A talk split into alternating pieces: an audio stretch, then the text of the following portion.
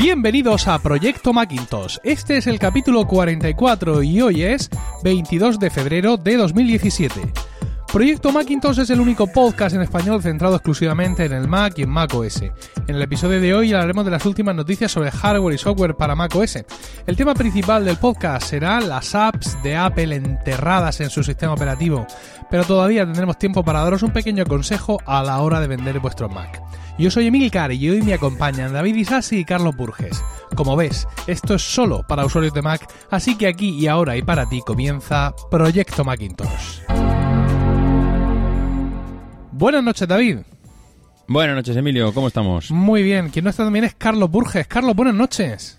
Buenas noches. Aquí estamos, que me he traído un trancazo de importación desde el centro de Europa y me está haciendo pasar una semana, pero de espanto. Bueno, pobrecito, tú piensas que el pobre bicho no, ha conocido un, clima como este. Entonces, claro, le está acostumbrado a estar ahí al fresco y ahora tú te lo has traído aquí y ese Hombre, fresco. Fresco, fresco, es que eran 12 grados bajo cero. Sí. Hostia. es que ha sido muy dura. Estas, estas dos semanas, sobre todo la primera semana, fue durísima. Con esos paseos a las 7 de la mañana a 12 y 15 grados bajo cero, tapado hasta las cejas. Arrastrando... ¿No había otra hora para pasear o qué? Eh, claro, pues oye, si tienes que ir a la oficina, pues tienes que ir a la oficina, arrastrando el carrito con el portátil, las gafas empañadas que no se veía nada. Bueno, aquello era aquello fue dantesco, dantesco. Eres, no, no, no todos los héroes llevan capa, eh, David. Quiero decir que eh, esto, esto, es así. Se, escribirán, se escribirán poemas sobre sus estancias en Austria, aunque los tenga que escribir yo mismo. Este... Bueno, si os parece, vamos ya a empezar con las noticias. Y aunque ya en su momento traté el tema en Emil Cardelli como un anciano que le grita a las nubes, creo que merece eh, la pena volver a sacar el tema de estos, estos dos primeros programas de televisión que eh, Apple está produciendo y que va a incorporar a Apple Music, que son las cosas que no entiendo, por qué no hay, hay otra marca, otro nombre, otro algo, y que son pues lo que ya conocíamos, Carpool Karaoke y eh, lo que era The Planet of the Apps y que parecía que iba a ser un reality show y ha resultado ser un talent show. Es decir, una cosa un poco más chunga, ¿no? Porque cuando hablaban de reality, pues podía ser pues eh, estilo documental, cámara al hombro, viendo al tío allí, eh, compilar, pero esto del talent show ya es en plan Masterchef y bueno, yo ya dije en Emil Cardelli lo, lo que pensaba y, y conociendo, supongo, David, que vuestra opinión no será muy distinta de la mía. Pues sí, sí, sí. Yo la verdad es que tengo una, opinión completamente distinta, porque yo te vi pues, gritar a los cuatro vientos. Sí, sí, yo te vi gritar ahí que esto, esto no es mi Apple, que me lo han cambiado.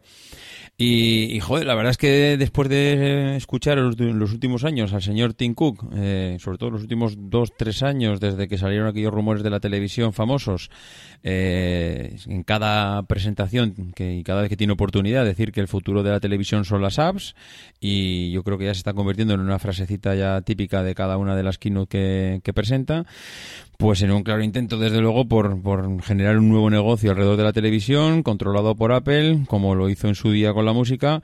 De momento, evidentemente, no ha conseguido ese efecto, pero pues yo creo que va en camino de tener una plataforma bastante completa. Y yo tengo alguna esperanza que otra, a ver en este 2017 qué pasa. Y esto por un lado. Por otro lado, sabemos que, eh, bueno, que todas estas empresas...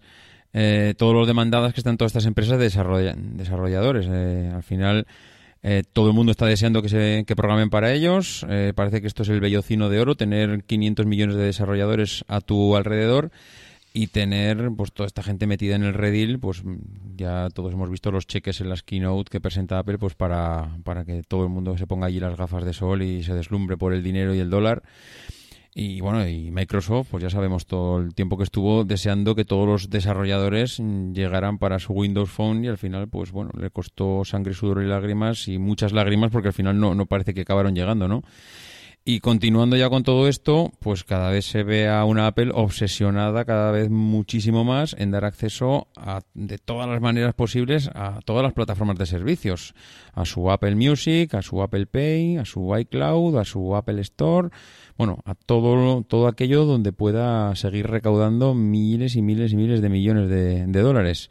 Y al final dices, oye, ¿y cómo accedo a todo, esta, todo este tipo de servicios? pues, pues eh, con las apps, evidentemente. Y apps cada vez más atractivas a los usuarios y atraer al usuario y a los desarrolladores más.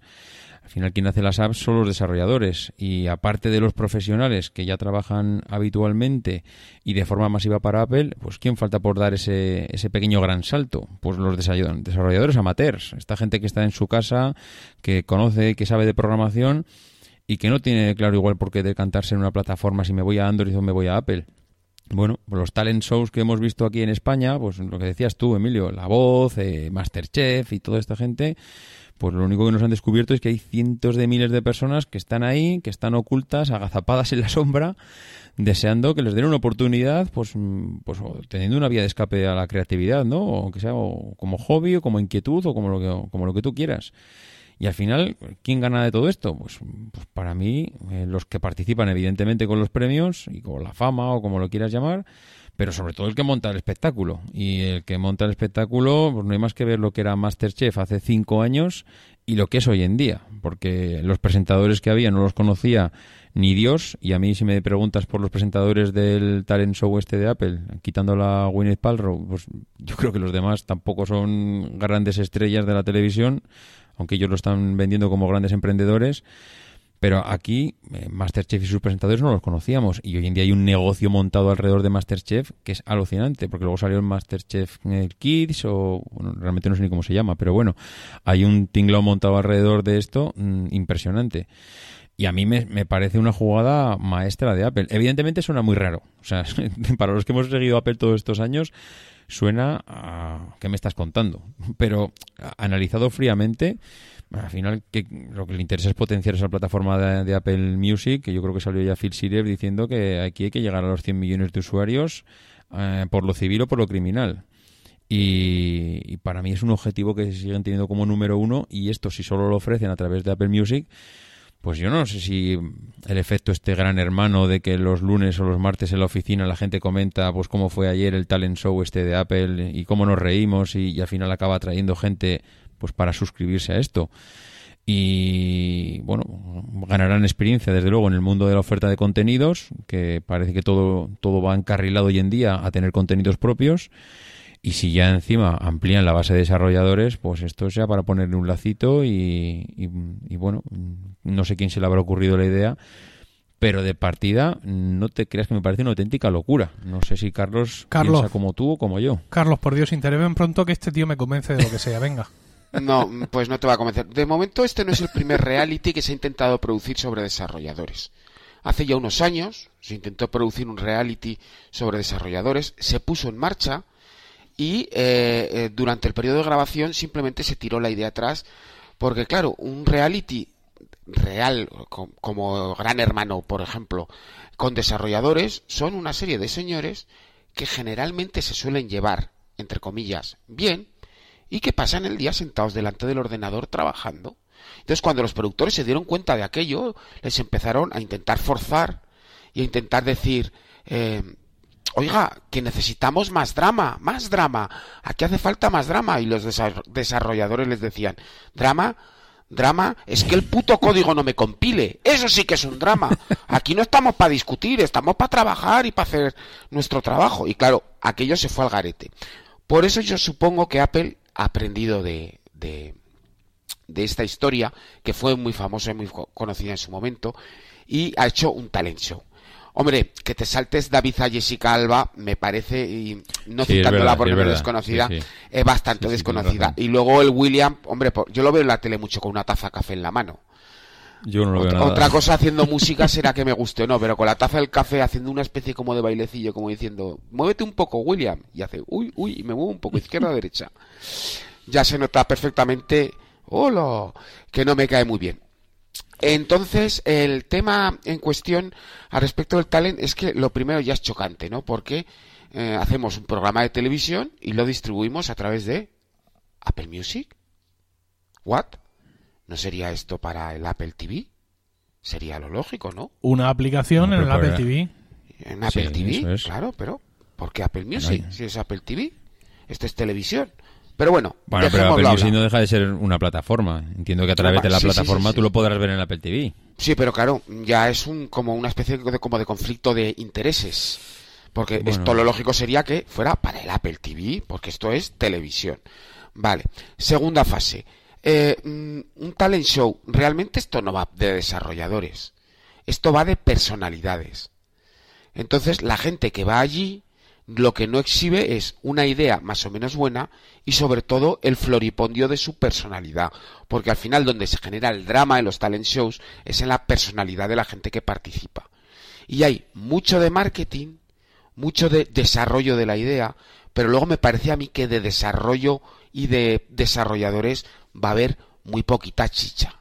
Ahí veremos mucha gente explicando cuál es el modelo de negocio, cuál es la monetización, pases mágicos por aquí, pases mágicos por allá, lo del Business Angel, lo de las inversiones de nivel 1, de nivel 2, que si el retrofeedback, que si el growth no sé qué, pero, luego lo que es luego lo que es final final chicha, ¿eh? la, chicha al final esa me parece que no la vamos a ver. Vamos a ver lo que llevamos o llevamos eh, durante ya algunos años viendo, sobre todo el rollito de los emprendedores y eh, un poquito de humo y un poquito más de vendemotos.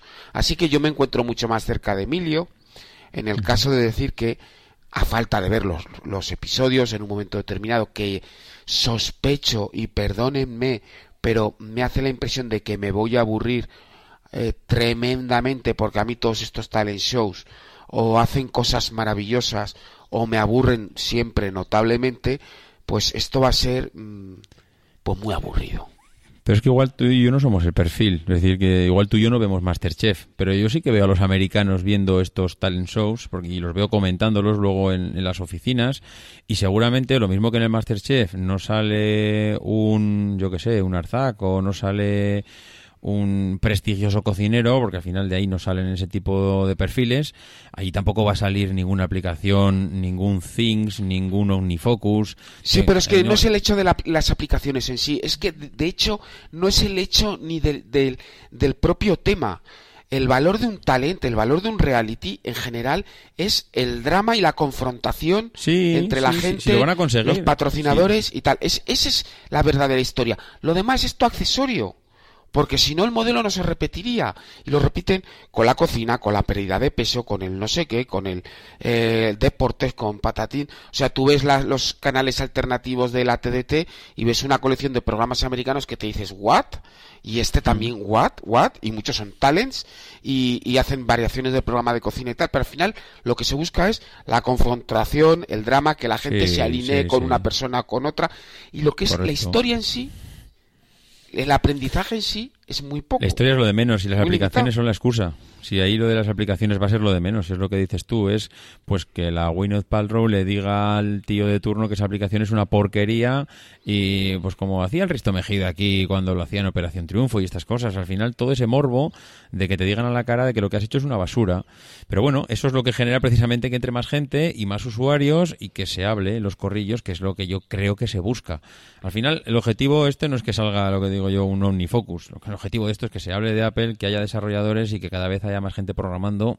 Y si ya de paso consigues más usuarios en Apple Music, que estoy contigo en que... David, que no son programadores, que no es para programadores, que es para gente que quiere ir de gurú, que es que los programadores aquí son accesorios, que eh, no veremos posiblemente ni una línea de código, que esto es para gente que quiere ir de gurú y decir, yo tengo la idea, y dice, pero mm, tengo la idea y tengo una idea maravillosa de una aplicación. Y yo que he estado vendiendo software a medida, venía la gente y decía, yo tengo una idea maravillosa para una aplicación. ¿Y qué quieres? Es Facebook con Twitter, pero de pago. Y decía, madre mía, madre mía, pero qué gente me tiene que tocar. Pues esto es igual. O sea, esto es para gente que va de gurús, que tiene fantasías, maravillas de convertirse en el siguiente Zuckerberg. Los desarrolladores aquí siguen siendo los tíos del currito de la llana y el pico y la pala. Y aquí me parece que van a tener muy poco papel. Ninguno, pero es que no es, eso no va a ser un programa para ellos, evidentemente. Lo mismo que no es un programa de un Masterchef para cocineros expertos y avanzados y no, no es ese tipo de perfil. Entiendo yo, ¿eh? No sé. Sí, no, es para gurús, pero Emilio, dime tú algo. Yo ya lo dije todo y, estoy contigo perfectamente. Quiero decir, ah, viniendo de Apple y con lo que Apple ha significado para el mundo del desarrollo de aplicaciones para crear ese nuevo mercado. Y como tú dices, con lo orgullosos que ellos están de ese cheque gigante que sale siempre en pantalla y que simboliza lo que han pagado a todos los desarrolladores, ahora mismo es, eh, lo, decías tú por Twitter, es banalizar el tema de, de la aplicación, des, desproveyéndola de toda la parte técnica más profunda. No digo yo, no digo yo que la idea, el diseño del negocio, todo eso no sea técnico, ¿eh? por el amor de Dios, que por supuesto que lo es. Pero cuando tú piensas en una aplicación, no piensas en eso, no piensas como han dicho muchos un tío que sale diciendo que es el eBay para la generación de Snapchat. ¿Eso qué demonios significa? No significa nada, ¿vale? Tú piensas en la programación. Cuando, cuando Marco Armen saca una actualización de Overcast o el de Tweetbot, de pronto se le ocurre y se acuerda que él es programador y programa algo. Eh, aunque, aunque no sepamos de programación, disfrutamos mucho del contenido. O sea, tú valoras a esa gente porque está con las mismas herramientas que tienen todos los demás consiguiendo hacer cosas mejores. ¿vale? Yo que uso todas las aplicaciones de podcast a la vez, todos los días, sé perfectamente las diferencias y sé valorar pues las cosas mm, muy buenas que tiene Overcast, las cosas muy buenas que tiene Ucast y lo que les ha costado conseguirlas en comparación con las otras aplicaciones e insisto, usando las mismas herramientas. Que tú ahora te quites todo eso de medio y te centres en una cuestión digamos de entretenimiento, pues la verdad es que a mí no me hace gracia. Imagino. Pero no te lo quitas del medio, Emilio. Pero eh, escucha, eh, David, si ellos que fíjate cómo no me quejo de Carpool Karaoke, ¿vale? O sea, si tú querías hacer algo de entretenimiento, hazlo de otra cosa. ¿Sabes? No, no, no mancilles ese área tan importante de tu trabajo que insisto, conforme me, me, emociono y voy añadiendo verbos más grandilocuentes, más anciano parezco. Pero yo si fuera un desarrollador estaría súper cabreado. Porque aunque sé, evidentemente, y tú ahí eso David lo has dicho muy bien, que esto no es para mí, que no se espera que yo vaya a ese programa, sino que esto es, digamos, para la otra parte del desarrollo de aplicaciones, para el que incluso, y para el que incluso piensa que una vez que ya lo tiene la idea de todo con un lazo, solo, solo necesita buscar un programador que se lo haga ¿vale? Mm. Como si el programador fuera un consumible y no lo es. Pues si yo fuera un desarrollador estaría sumamente cabreado. Y ese cheque que me ponen en pantalla gigante y nuestros desarrolladores y hemos traído aquí a todos estos niños que son la gerente de generación y no sé cuánto, yo diría, muy, todo esto está muy bien, me siguen mandando el cheque, pero me da la sensación de que te quieres reír un poco de mi trabajo o que estás intentando digamos desprestigiar mi trabajo, ¿no? Esto es como igual que Uber, ¿no? Eh, investigando para conseguir coches autónomos mientras contrata conductores hoy en día para llevar a la gente, ¿no? Pues da la sensación de que Apple hace un poco eso, ¿no? Por un lado, sí, mis desarrolladores, pero por otro lado, intenta como mm, traer un programa donde nos enseña que lo importante es la idea y el modelo de negocio, que ya te la programará alguien, que programadores por dos duros en remotos en la India tienes un montón. Hombre, no. Pero yo creo que ahora llega la época de la WWDC, que ahí el programador va a tener su rinconcito, el cariño de Apple, ven aquí que yo te lo cuento, dime cuáles son tus problemas. Ahí sí que van a estar esos programadores. Hombre, si eso lo hubiesen quitado, te diría, oye, mira, apaga y vámonos. Si hemos convertido la WWDC en un talent show, joder, pues mira, a mí... No, en un talent show no, pero este año resulta que mezclan a los programadores con gente de otras disciplinas. O sea que realmente eh, explícate, explícate. ¿Cómo pues ya lo pone en, en, la en el tema de, de la conferencia. no, no, la, invitación no, pero si es que lo pone en las propias páginas de, de, la conferencia de desarrolladores. Este año no solo van a estar los desarrolladores, sino que va a haber también gente de otras disciplinas para, digamos, eh, tratar de mejorar e inspirar. Eh, o hacer quizás un batiburrillo. De hecho, la propia invitación pues muestra precisamente, bueno, esa es la historia de la otra invitación, pero bueno, sí es igual. Em, eh, muestra también pues esa forma de contacto con otras disciplinas, el cambio de sede, etcétera. Pero tú has, yo es que no he sabido leer entre líneas eso de las disciplinas en el sentido de que mm, no le, no le he visto la parte negativa. Yo no, pues no, es que no, es que tenga una parte negativa en sí, ¿vale? Pero que eh, de verdad eh, em, eh, el tema de los desarrolladores como tales, como, como tema puro, eh, dentro de eh, lo que es este talent show de, de, Apple, mm, es que no, no es para desarrolladores. O sea, no pensemos que este programa de televisión es para desarrolladores porque no lo es. Este programa es para gente que mm, tiene aspiraciones o que realmente es y necesita un empujón, que también es factible, pero que tiene aspiraciones de gurú, como suena. ¿Vale? Y ve el programa y dice, yo quiero ser el próximo Zuckerberg. Porque no quieren ser el, el próximo eh, Paul de Tapbots. ¿Quién es el próximo Zuckerberg? Sí, pero porque es que precisamente esto ha montado para que ellos piensen y se presenten para eso. Lo mismo que aquí, cuando ganabas el Operación Triunfo, te mandaban a la OTI. bueno, a la OTI, a Eurovisión. a, la OTI, a la OTI, a la OTI. Estoy, estoy ya... Eh, Muchachos. Te mandaban a Eurovisión. Y entonces, seis cabrones, no ríais más. al, festival de, al festival de Benidorm. Sí, sí. Al de San Remo, al de San Remo. Qué panda. qué, panda de compañeros tengo, por no llamarnos otra cosa, pero... 300 millones. te mandaban a te mandaban a Eurovisión y al final dices, joder, eh, un tío que viene de la nada, que no era nadie antes de ayer, ahora está representando al país en un festival de música que, que joder, anda que no que a nadie le importa y que mañana tampoco será nada. Bueno, a nadie le importa, no sé, que hay por ahí unas, unas auténticas eh, asociaciones de, estos festivales y igual, no sé, es lo que te digo yo, igual no somos tú y el perfil que, que ven esto, pero hay gente que, que bueno, son auténticos fanáticos. Vale, vale. Eh, no sé, no sé, yo, yo, no lo, yo no lo veo, no sé, cada vez mm, os veo más, más negativos en este tipo de cosas y yo no la termino de ver tan mal. bueno, déjanos, déjanos refocilarnos en nuestra ancianidad y si os parece, vamos, vamos a cambiar ya de tercio directamente, vámonos al, al tema del día mm, y, y continuamos con nuestro programa.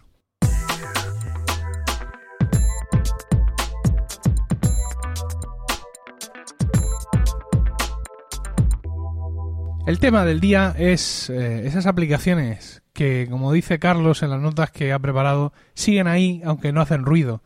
Eh, hablamos de eh, las aplicaciones que vienen por defecto en Mac OS, que están en cada uno de nuestros Macs, que en su momento fueron aplicaciones estupendas, fantásticas, destacadas por la propia Apple, presentadas a un platillo, pero que con el paso del tiempo se han ido bajando, han ido quedando en un segundo lugar, aunque eh, sorprendentemente, bueno, sorprendentemente no, porque nosotros las conocemos, siguen ahí, ¿vale? Y en muchas ocasiones suponen, eh, suponen un, una, digamos, un, recurso propio que muchos usuarios de, de, Mac eh, creen no, no, no saben que tienen. Hablamos desde las, digamos, desde las más potentes, como puede ser Automator, que es una cosa espectacular, lo que, lo que puedes hacer con eso, hasta algunas, pues, simpáticas ya hoy en día, como el reproductor de DVD o eh, el juego de ajedrez que va incluido, o la aplicación Photobooth, que en el momento cuando Apple empezó a incorporar eh, webcams incorporadas en, los ordenadores, esto era ya la bomba, era, digamos, lo que hacías con todo el mundo cuando venía a casa todo, todo este tema de, de, aplicaciones que, que, están ahí y que están Apple las incorpora eh, versión tras versión e insistimos, pareciera que desaparecen, pero no terminan de hacerlo y gracias a Dios porque en algunas de estas, digamos, reside muchas veces el trabajo del día a día de muchos de nosotros. Carlos, tú que estás todo el día delante de un Mac, eh, mm, ratificarás mis palabras. Mm, hombre, eh, hay una serie de aplicaciones que se han quedado aquí como estancadas eh, que se han quedado como muertas. Alguna es preocupante porque realmente todo lo que significa automatización en el Mac eh, sigue siendo una capa que aunque no resulta excesivamente visible, sigue utilizando muchos usuarios eh, y ya no solo utilizando en su día a día, sino que de forma callada. Entonces, por ejemplo, Automator realmente, Automator es, digamos, una capa superior de lo que hay por debajo que es mucho más importante que es Apple Script que eh, tanto Automator como Apple Script mm, tenemos desde que eh, eh, Sal Sog o oh, es que tiene un nombre este señor un poco complicado eh Sal Sohoyan sí bien bien. por decirlo finamente. Abandonó Apple que era algo así es, es Sog o Ian sí. Sí sí Sohoyan que queda como muy como muy fino eh, dejó Apple hace ya, eh, eh, bueno, pues creo que fue en noviembre pasado, que era la persona que se encargaba de todos los temas de automatización. Bueno, pues mm, tenemos esa mm, pequeña sensación de que esto mm, va a cambiar y quizá pueda cambiar a peor. ¿Vale? Y la automatización es muy importante porque incluso la utiliza Apple muchas veces para cosas que nosotros no vemos. Es decir, tú miras dentro de una aplicación y de repente te encuentras dentro de esa aplicación y dentro del sistema muchos pequeños scripts hechos eh, con Apple Script, hechos con Automator, con acciones, con etcétera, que complementan el propio trabajo de las aplicaciones. Entonces, ¿qué va a pasar con esto? ¿Va a desaparecer? Porque, hombre, a ver, si se cargan Dashboard, que Dashboard está ya tocado de muerte, que yo mm, sinceramente en el Capitán pensaba que ya no estaría disponible y en la siguiente versión que tentativamente vamos a llamar Mac OS California em, es eh, pienso que casi seguro mm, definitivamente ya lo van a matar y va a desaparecer con los famosos widgets em, cargarse todas las herramientas de automatización, después de que incluso en Yosemite eh, añadieran automatización con JavaScript, pensando que aquello le daría un empujón al asunto. Bueno, pues mm, no acaba de tener muy contentos a los usuarios y los tiene un poquito preocupados. Y dejarlo en manos de terceros eh, mm, me parece un poco preocupante. Entre otras cosas porque evidentemente los, de terceros pueden hacer eh, su mejor esfuerzo, pero al final necesitan un lenguaje de bajo nivel que esté dentro de las aplicaciones y que permita controlarlas, porque si utilizas una aplicación de terceros para automatizar algo y no puedes controlar una otra aplicación eh, a bajo nivel porque no tienes ningún tipo de API o de interfaz que te permita controlarla, sea por ejemplo el Finder o sea por ejemplo cualquier otra aplicación como ocurre con Apple Script, bueno, pues al final lo que te encuentras es con una complicación notable por muy buen desarrollador de aplicación de automatizaciones que sea. No, es que como tú bien dices, hay, muchas cosas de las que ocurren en nuestro Mac que realmente están, o sea, están tirando de lo que hay por detrás, ¿no? Incluso Automator no es sino una interfaz para intentar hacer amigable por así decirlo, eh, determinados niveles de, programación, el crearte, pues desde la cosa más sencilla como pueda ser una opción que te salga al hacer botón derecho sobre una, sobre una imagen, ¿vale? Yo ahora no la tengo, pero durante un tiempo tuve, me creé con Automator un, un procedimiento, un servicio, que aparecía cuando yo hacía botón derecho sobre un archivo JPG y que me lo redimensionaba a 500 píxeles de ancho y proporcionalmente el alto que tuviera, ¿no? Es decir, son pequeñas cosas que muchos usuarios buscamos por hacer ahí de forma, eh, de forma cómoda. Y luego hay un montón de aplicaciones, muchas de las cuales, por ejemplo, mm, algunas de estas aplicaciones que a Carlos no le gustan, de Clima y no sé qué, de tal, muchas de estas aplicaciones en realidad no están haciendo nada del otro jueves, están haciendo comandos de terminal enmascarados en una buena interfaz de usuario para que tú no te tengas tú no tengas que ir a, a fac-mediomac.com a copiar eso que te pone ahí Carlos y que te da escalofrío ponerlo, sino que puedas darle a un clic en una aplicación o incluso en ocasiones lo que hacen es combinar, o sea, por detrás, detrás de ese botón en el que tú le das en la aplicación, están combinando varias, varios comandos de, de terminal eh, automatizados también de usando digamos Automator o, o, digamos el lenguaje del que provee Automator. Yo eso es lo que me hace pensar Carlos que no vamos, eh, realmente, que, que, esto no lo vamos a ver desaparecer. Cuando este hombre, Sohoyan, eh, se va de Apple, el problema no es tanto que él se vaya, como que su cargo desaparece. Eso es lo más terrible. Porque uno puede pensar que la gente va y viene y que acaba etapas y que, bueno, estamos todos ya preparados emocionalmente para el día que nuestro diseñador eh, inspector jefe supremo diga que se va. Y, y, no nos suicidaremos, porque son muchos años trabajando, mucha más gente... con... ti, ¿eh? Bueno, mucha más gente con él allí, codo con, codo con codo, y entendemos que este hombre pues llega un momento en que yo que sé, que se quiere hacer tarjetas de boda o lo que él le apetezca, ¿no? Porque este tipo de, de profesionales de alto nivel hay que entender que consumen etapas de su vida, ¿vale? Si muchas veces los curritos normales lo hacemos, pues esta gente todavía más. El problema está en que desaparece el cargo, pero yo no creo que desaparezca el cargo, sino que lo que hacen es, digamos, está, está cambiando un poco la organización dentro de Apple ya no existe un, un, departamento de automatización para Mac, sino yo creo que vamos a conocer un departamento de automatización en general, donde va a estar incluido también toda la parte que poco a poco le podrán ir incorporando a iOS sobre esto. ¿Por qué digo esto? Porque yo creo que estamos a punto de empezar a ver aunque no sea, digamos, aunque no sea nuestro tema en, en Proyecto Macintosh, estamos a punto de empezar a ver cómo el iPad se despega del iPhone, ¿vale? cómo el iPad está, va a empezar a cumplir con ese papel que una gran parte del mercado le está reclamando. Vemos titulares muy grandilocuentes en artículos, dejen al iPad ser un iPad, ¿no? dale ese poco de espacio, acércalo un poco más, tiene la potencia, demonios, tiene el procesador, lo tiene todo, dale esas dos, tres cosas que tiene un Mac y que nos harían eh, poder usar el iPad en el trabajo mucho mejor. Entonces yo creo que el movimiento va en ese sentido. Desde luego tampoco creo que lo vayan a potenciar, ¿eh? O sea, yo no veo no veo una versión novísima de Automator en Mac OS California con nuevas instrucciones, con capacidad para no sé qué. Yo pienso que lo van a mantener, pero que sobre todo la automatización donde, donde le van a dar un poco más de cancha es en esa versión de iOS que creo que van a empezar a correr los iPad de manera eh, independiente del iPhone a partir de septiembre de, este año.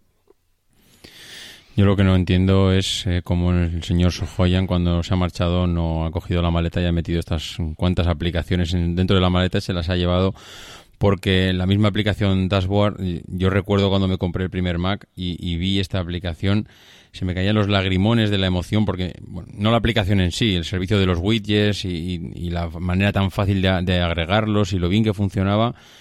Y, volviendo a abrir eh, el dashboard, porque lo he tenido que habilitar, porque he tenido que entrar a preferencias y habilitarlo porque lo tenía deshabilitado. Y volviendo a habilitarlo y volver a ver otra vez los widgets, he visto la misma interfaz que, hace 10 años cuando, cuando compré el Mac y, no ha cambiado nada. Pero nada es nada. es que están muertos. Sí, están muertos.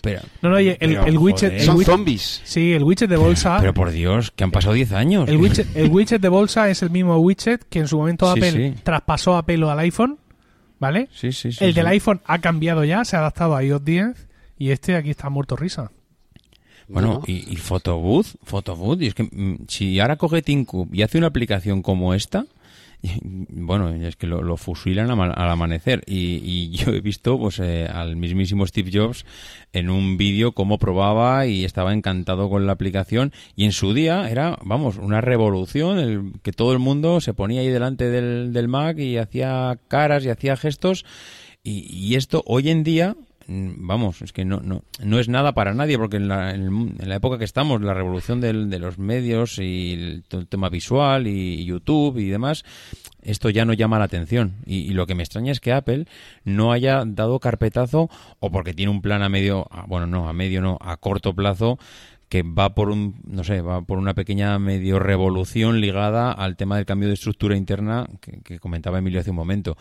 No sé, algo hay eh, pero que no se entiende, no se entiende que esto siga estando ahí en plan zombie en la parte de atrás del sistema operativo porque eh, quién va a buscar un, Automator, es que Automator no sé si ha sido sustituido por un, los Hassel de compañía que tanto controla que tanto controla Emilio, yo que yo no he abierto jamás la aplicación y no sé si es que ahora nos lo han puesto con un lazo vestido de otra manera, este tipo de, aplicaciones, y la gente utiliza otra cosa porque Automator no se ha adaptado, o es que ha dejado de llamarnos la atención. No, no, no, no, sé, no sé cuál ha sido de todas, pero antes esto era el no va más del, del Mac y ahora esto no ha, no ha sido sustituido por nada. Bueno, centrémonos en ser positivos, si os parece, porque eh, hay aplicaciones que siguen funcionando y funcionando muy bien. Por ejemplo, captura de imagen, que se llama así, captura de imagen, es una aplicación poco conocida en realidad por la gente, pero que hoy en día es la manera más solvente de sacar imágenes de tu iPhone. O sea, somos muchos, yo diría incluso que la mayoría, eh, los que las imágenes, las fotos de nuestro iPhone las tenemos sincronizadas a través pues, de distintos servicios, de la mm, fototeca de iCloud, de Dropbox, de Google Fotos, de lo que sea. Pero hay ocasiones en las que tienes que sacar físicamente esa foto de ahí por el motivo que sea. Y captura de imágenes es sin duda la mejor manera de hacerlo, no ya solo del propio iPhone, sino también de eh, cualquier cámara de fotos que, puedas conectar al Mac o incluso de una eh, de una tarjeta de memoria que viene de una cámara de fotos y que conectas al lector de tarjetas del Mac, de aquellos Mac que evidentemente todavía, todavía lo tengan.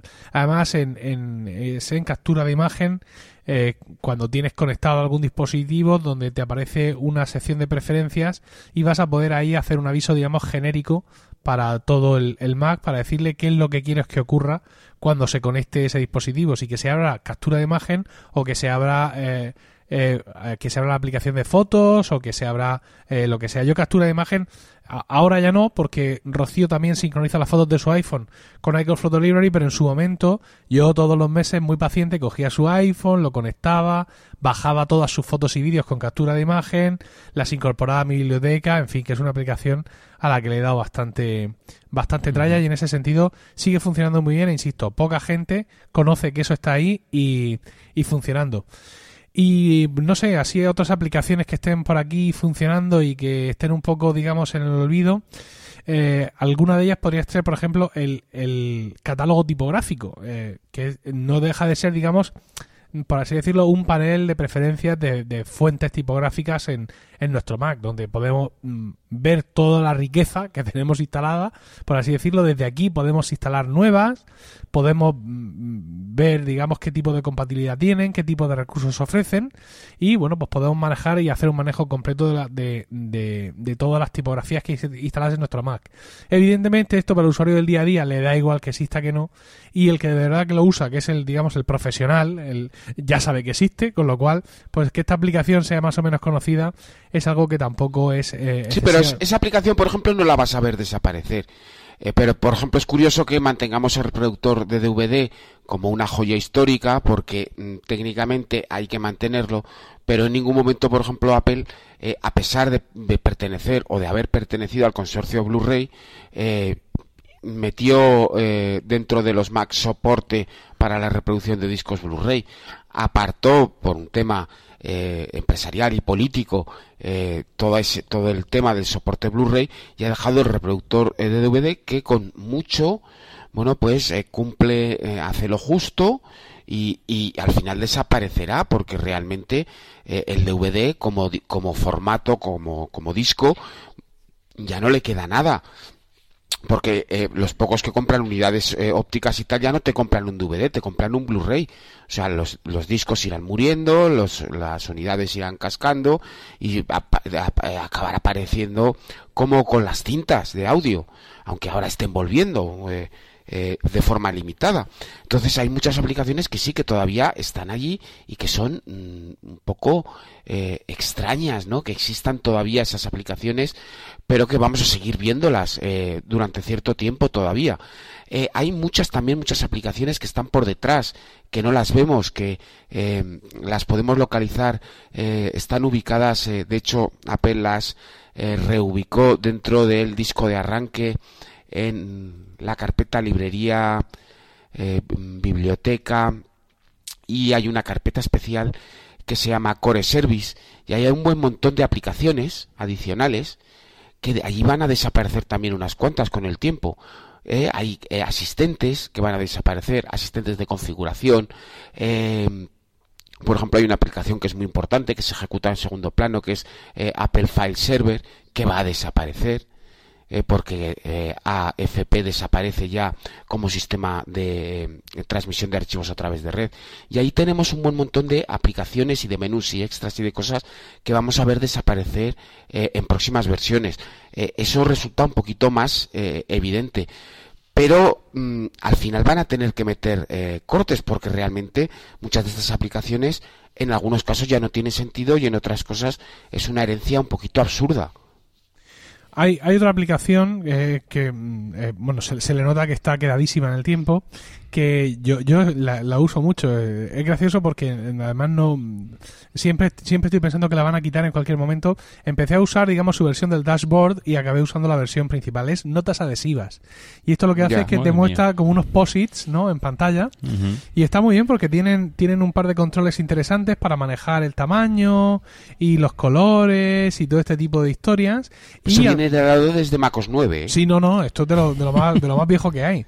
Y eh, ya te digo, muy interesante porque mm, en un, eh, flota por encima de, de, las ventanas, de todos los datos que tengas y me permite tener aquí pues guardado alguna serie de datos de mm, recurrentes para mí y es eh, me resulta muy interesante, pero eso siempre estoy pensando en que llega el momento en el que la en el que la quitan y me quedo sin las notas adhesivas. Espero que avisen para poder salvar de alguna manera todos los datos ingentes, valiosísimos que tengo que tengo por aquí guardados. Hay otra carpeta por ahí que también tiene unas cuantas utilidades, eh, que es precisamente la carpeta utilidades. Aquí están muchas de las cosas. Decías que evidentemente el catálogo tipográfico no va a desaparecer porque esto más que una aplicación, digamos, donde debería estar esto es en las preferencias del sistema, ¿no? Es, ese mm. tipo de, de, de, cosa que Apple ha sacado de ahí, pero que su sitio natural es eso, ¿no? Porque es parte del sistema. Es simplemente un visor para ver cosas que hay en el sistema. Aquí en esta carpeta... Sí, un gestor de tipografías. Eh, es, un buen gestor de tipografías. En la carpeta de utilidades también hay varias aplicaciones que tienen esa característica, como la configuración de audio MIDI o el monitor de actividad. Eh, pero también tenemos otras como, por ejemplo, la utilidad de ISCOS, que está aquí, el acceso a llaveros, por ejemplo, el asistente de migración. Mucha gente, por ejemplo, cuando se compra un nuevo Mac, eh, lo enciende y le sale aquella pantalla de qué quiere hacer, configurarlo como un nuevo Mac o traer una copia de seguridad. Y tú, venga, traer una copia de seguridad.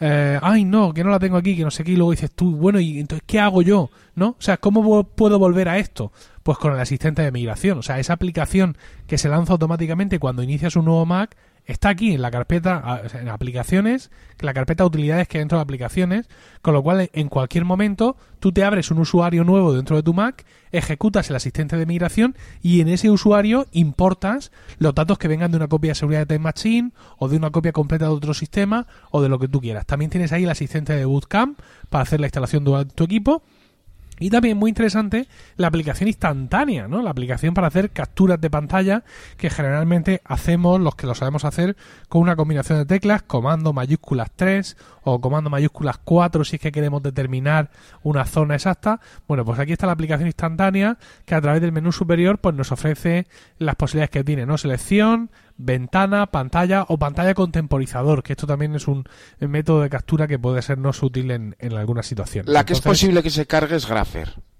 Dentro de la carpeta de utilidades. Grapher. la, veo aquí, pero no tengo ni idea para qué es esto. Es una calculadora mm, tridimensional. Dios mío. Para ver gráficas bidimensionales y tridimensionales. Sí, sí, lleva mucho tiempo en el sistema. ¿eh? Permite generar gráficas en dos dimensiones y tres dimensiones basándose en fórmulas matemáticas. ¿Eh? y aprovecha, bueno, pues aprovechaba en, sus momentos las tecnologías de QuickDraw, ya no sé qué estará utilizando ahora, supongo que OpenGL la habrán migrado a OpenGL, pero Grapher es otra de esas utilidades que está allí, que realmente nadie sabe muy bien, que solo unas muy pocas personas saben que están allí, que podrían ser sustituidas tranquilamente por una utilidad de terceras partes o un shareware o una cosa así. Y esta, pues, tiene todos los premios de morirse. Bueno, pues ya le hemos dado un repaso a todas estas aplicaciones propias del sistema que están ahí. Si sois usuarios ya de hace tiempo, esto habrá sido un plan, oh, qué tiempos. Ah, quizá estáis entrando en estos momentos a las carpetas, viendo cómo han actualizado los iconos o no, o son los mismos iconos de The Tiger, quién sabe. Y si sois usuarios nuevos, pues aquí tenéis eh, pues, material para echar una tarde, perfectamente comprobando todas estas utilidades y pequeñas aplicaciones para que os pueden servir. Por nuestra parte, hasta aquí hemos llegado y seguimos con el programa.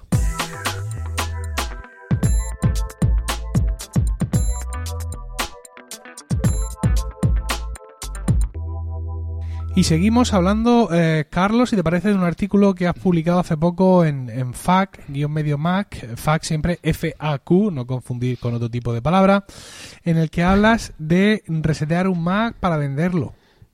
Eh, sí, sí, sí, sí. Oye, qué éxito ha tenido ese artículo. Dios claro, mío. Yo pensaba que, eran cosas que sabía todo el mundo. No, a ver, hay cosas que dices que son como muy obvias, ¿no? Pero luego mm. hay otras cosas que dices que no son tan obvias. Eh, o sea, incluso tú la lees y dices, mm, ah, sí, pero mm, menos mal que lo acabo de leer, porque era un conocimiento enterrado en mí si es que lo llegué a tener en algún momento. Entonces, si te parece, aunque el artículo está ahí, evidentemente os animo a que vayáis a leerlo. Tenéis el enlace en las notas del programa, en emilcar.fm barra proyecto Macintosh. Pero coméntanos, Carlos, así si quieres un par de cosas, de las cosas más exóticas que has escrito aquí. Bueno, lo más exótico, o lo muchas veces lo que se nos pasa es primero desactivar las autorizaciones de iTunes. Esto es muy habitual porque tú puedes autorizar contenido para reproducir en eh, cinco dispositivos de Apple, de lo que compres en iTunes, eh, cinco ordenadores, eh, o el tema de los iPhones y de los iPads creo que, que cuenta aparte y son ilimitados, pero técnicamente en ordenadores son cinco ordenadores.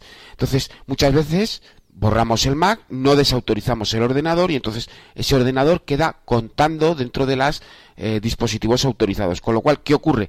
Que hay que borrar todos los equipos de tirón. Es algo que además no lo puedes hacer tantas veces como quieras, sino que solo lo puedes hacer una vez al, eh, al año, si no recuerdo mal, o una vez cada cierto número de meses, y después volver a darlos de alta eh, todos, lo cual es una tarea muy coñazo, hay que decirlo así, porque no tiene otro nombre. Y es una de las cosas que no hay que olvidarse. También hay que desactivar las licencias de las aplicaciones. Muchas de las aplicaciones que eh, utilizamos por sus propios métodos de protección utilizan eh, o enlazan la licencia a la máquina que la estamos utilizando. Parallels es una de ellas, ScreenFlow, pero hay muchas, muchas eh, las aplicaciones de Adobe. ¿Qué es lo que pasa? Que si nosotros no desvinculamos la licencia para poder utilizarla en otro Mac, eh, ¿Qué es lo que ocurre? Que tenemos ya el número máximo de activaciones o eh, este, este número de serie ya es activado en otro ordenador y ya no podemos recuperar eh, esa activación, con lo cual nos toca llamar al servicio técnico, que nos crean, que nos que mires, que lo he formateado, se me ha olvidado desactivarlo y tal. Así que hay que revisar toda esa serie de aplicaciones que generalmente compradas em, eh, de forma externa a la App Store, eh, en las que hemos trabajado con número de licencia y mirar a ver si se puede desactivar el uso de la misma. después hay que pasar por iCloud y cerrar sesión. ¿Por qué? Porque luego si no nos va a aparecer nuestro ordenador dentro eh, de nuestra ID de Apple como un ordenador que sigue atado a nuestra ID de Apple porque nadie cerró sesión y luego borramos todo, con lo cual sigue estando allí y lo podremos eliminar. Eh, ahí es un poquito más fácil, pero ya que eh, vamos a, eliminarlo, bueno pues cerramos iCloud, que se borre toda la información, que se em, automáticamente que se elimine de nuestros ordenadores, eh, digamos, conectados bajo esa misma ID de Apple. Hay que cerrar sesión en mensajes, hay que cerrar sesión en FaceTime también. De hecho, eh, yo, a mí me gusta también ir eliminando en el panel de control de cuentas de Internet cada una de las cuentas una detrás de otra, porque eh, como ya no es una cuestión de que es tu ordenador, sino que es tu ordenador conectado a un montón de servicios, adicionales, pues la cuenta de Google eh, eh, de Dropbox, la cuenta de Google Drive, etcétera. Bueno, pues conforme vas cerrando esos, esa sesión, esos servicios, todos esos ordenadores eh, quedan fuera, se comunican diciendo no, este ordenador ha cerrado sesión, con lo cual ya no está disponible para el servicio. Ya ha cerrado sesión, ya no está disponible para el servicio. Evidentemente es una cuestión de sanidad, porque luego nos encontramos con que entramos a Dropbox y dice mm, dispositivos que dados de alta y dices, madre si este Mac lo formateé yo hace siete años y luego lo vendí y allí sigue dado de alta muerto de asco.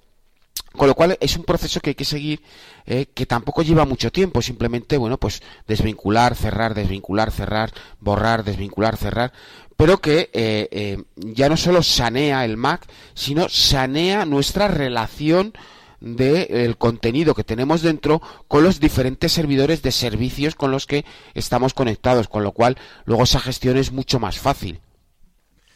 Bueno, pues ahí ya ha quedado claro explicado por qué no vale simplemente con formatear, por así decirlo, no vale con abrir una cuenta de usuario nueva y borrar la anterior, eh, es una cuestión de higiene, por así decirlo. Muchos servicios, muchas eh, aplicaciones se pueden estar quedar, quedar registradas con respecto a ese equipo y el hecho de que de borrar todo eso, pues no quita esos registros y nos pueden dar algún problema que otro. Problemas como los que tiene este oyente que nos ha enviado una consulta a través de David y que vamos a escuchar ahora mismo.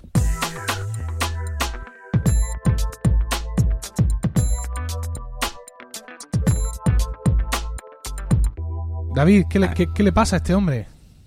Pues mira, lo que le pasa es lo siguiente. Eh, este hombre me comenta que tiene dos ordenadores, tiene dos Macs, un, un iMac viejo, eh, no especifica el año, tampoco entiendo que no es un, no es un lamparita, pero vamos, un Mac que tiene ya sus años y tiene un MacBooker que más o menos es pues, relativamente nuevo. Él dice que tiene el portátil, bueno, tiene ambos actualizados a la última versión que le, que le, bueno, que le permite Apple en cada uno de los ordenadores y que el iMac pues ya se le ha quedado un par de versiones eh, digamos atrás con respecto a lo que tenemos ahora no ya ni, ni Sierra ni el Capitán lo, tiene allá. El problema es que claro me dice que oye la biblioteca de fotos eh, en la nube se me ha actualizado eh, a la última versión que yo tengo en mi MacBook Air con lo cual pues yo entro a través del Air y veo todas las fotos que tengo en mi biblioteca en la nube pero claro que cuando intento acceder a la biblioteca de fotos de, del iMac pues que le dice que, claro, que la biblioteca que hay en la nube, pues que tiene un formato más avanzado, que tiene que actualizar y que entonces no puede ver sus fotos. Entonces, la pregunta es, ¿hay alguna, hay una pregunta que él dice es muy obvia, ¿hay alguna forma de ver mis fotos desde el iMac? Ahora, claro, él no se ha dado cuenta que al actualizar la biblioteca de fotos eh, desde su MacBook Air, pues eh, el formato es nuevo y cuando ha ido a acceder, pues hasta, hasta aquí hemos llegado.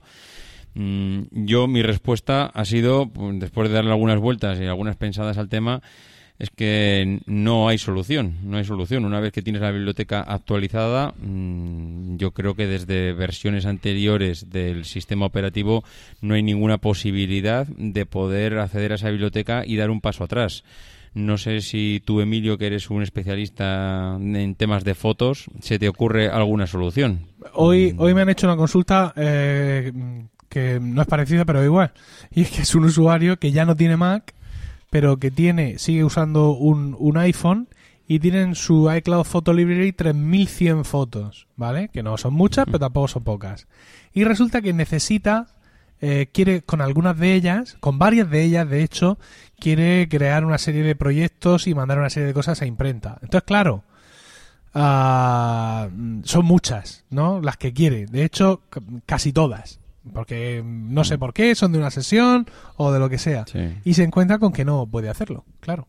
Quiero decir, eh, ya te digo, no es el mismo caso, pero en este caso este usuario, mm, si se mete a iCloud a través de, un navegador en un PC, que es lo que él tiene a mano, eh, no las puede bajar de golpe, las tiene que bajar de uno en uno.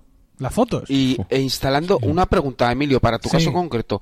Instalando el software de iCloud para PC, ¿No le descargaría esas fotografías?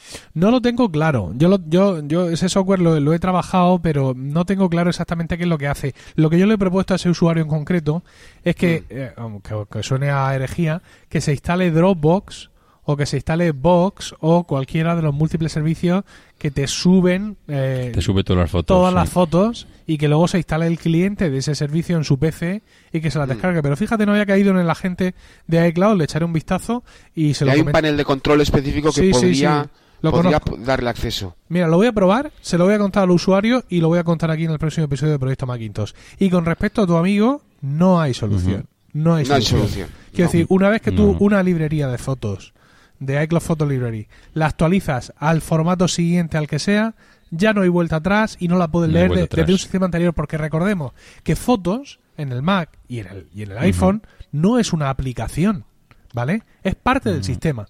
Solo se va a actualizar con el sistema, nos guste más o menos. Entonces, pues eh, es imposible con la aplicación Fotos de, de, un sistema operativo anterior leer bibliotecas que ya hayan sido actualizadas al sistema operativo en curso. Con lo cual, pues... Esto es lo que hay. Efectivamente, básicamente... Como diría el doctor McCoy, damn Jim, I'm a doctor, not a one shuttle conductor. Pues mira, lo mismo que lo mismo que estábamos pensando todos en estos momentos, ya, ya lo ha dicho, lo ha dicho Carlos Burges y creo que con esto ya damos respuesta a este compañero de David. Aquí termina Proyecto Macintosh. Gracias por el tiempo que habéis dedicado a escucharnos. Tenéis nuestro dato de contacto en emilcar.fm barra proyecto Macintosh, donde también esperamos vuestros comentarios.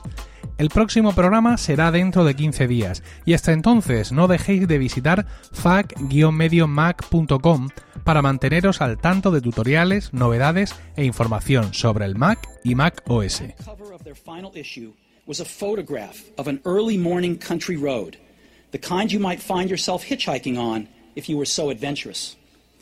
Beneath it were the words, Stay hungry, stay foolish.